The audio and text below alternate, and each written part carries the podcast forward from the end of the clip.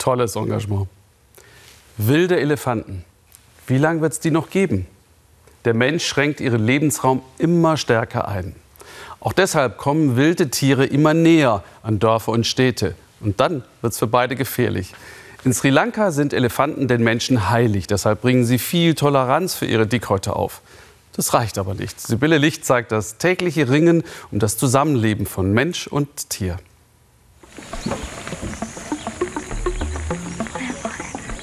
Sie sind ein imposanter Anblick. Die wilden Elefanten im Nationalpark Udawalawe auf Sri Lanka. Seit Jahrtausenden gehören die Tiere zum Leben hier. Verehrt werden sie für ihre Stärke. Keine religiöse buddhistische Prozession ohne die Tiere. Die Pflanzenfresser ziehen kilometerweit durch die Landschaft, wenn sie auf Nahrungssuche sind.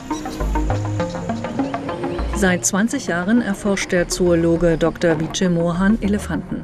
Rund 65 Prozent ihrer Wanderungsgebiete sind keine Schutzgebiete und liegen außerhalb von Sri Lankas 26 Nationalparks. Probleme zwischen Menschen und Tieren sind deshalb vorprogrammiert. Dr. Vijay Mohan ist auf dem Weg in die Kleinstadt Hambantota zur Müllkippe des Ortes. Eine Verbrennungsanlage gibt es nicht. Plastik, Unkrautvernichter, Lebensmittelabfälle, alles landet hier. Die Müllhaufen ziehen Elefanten magisch an. Uh, für uns ist das Abfall, für Elefanten ist das hier ein Supermarkt.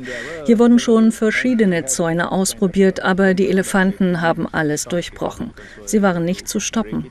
Dann kam mir die Idee mit den hängenden Zäunen. Es sind horizontale Leitungen über den Köpfen der Elefanten. Von dort oben hängen Drähte herab. Das ganze System steht unter Strom which all carry the electricity. Jetzt liegt der Müll sicher hinter diesen Zäunen und auch die Angestellten müssen sich nicht mehr vor den Elefanten fürchten, sagt der Mann von der Stadtverwaltung. Dr. Vijamohan hat uns nach seinen Studien die hängenden Zäune empfohlen. Vor drei Jahren haben wir sie hier installiert. Seitdem haben wir vor den Elefanten Ruhe. Der Wissenschaftler ist zu den Bauern in der Nachbarschaft unterwegs. Auch die haben Probleme. Sein Weg führt an einem der Hochsitze in den Bäumen vorbei.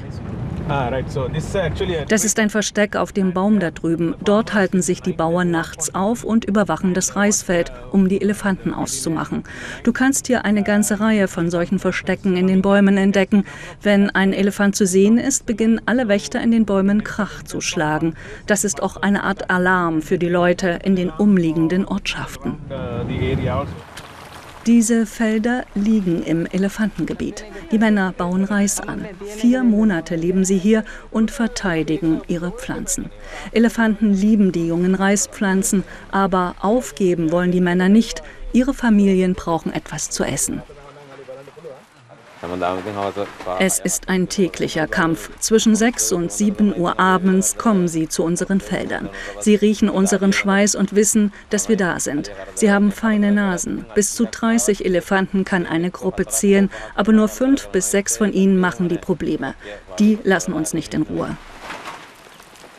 Da oben im Baumhaus verbringen die Bauern auch deshalb ihre Nächte, weil die Elefanten die Schutzhütte unten neben dem Baum immer wieder attackieren.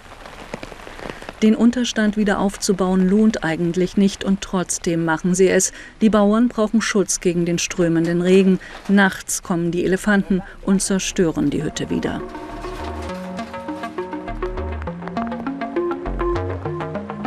Sechstausend Elefanten leben im Inselstaat. Sri Lanka hat die höchste Dichte weltweit im Vergleich zur Fläche. Damit die Tiere wandern können, hat die Regierung Korridore für sie eingerichtet. Die Tiere gehören einfach zu unserer Kultur und zur Religion. Und weil das so ist, sind wir Sri Lanka so tolerant. Dieser Kleine wird in der Auffangstation für verwaiste Elefanten des Udawalawe Nationalparks gesund gepflegt. Die Tiere wurden zum Teil in den Wäldern gefunden. Sie sind Opfer der Konflikte zwischen Menschen und Tieren. 250 bis 300 Elefanten pro Jahr werden illegal getötet in Sri Lanka. Den aggressiven Elefanten fallen 50 Menschen zum Opfer. Hier wollen sie die jungen Elefanten aufpäppeln für ein Leben in der Wildnis. Auch wenn alle in der Station wissen, dass die Tiere irgendwann den Menschen um sie herum in die Quere kommen werden. Für Ernteausfälle durch Elefanten zahlt in Sri Lanka übrigens der Staat eine, wenn auch geringe, Entschädigung. Das war der Weltspiegel. Ich wünsche Ihnen jetzt noch einen interessanten Abend hier im Ersten.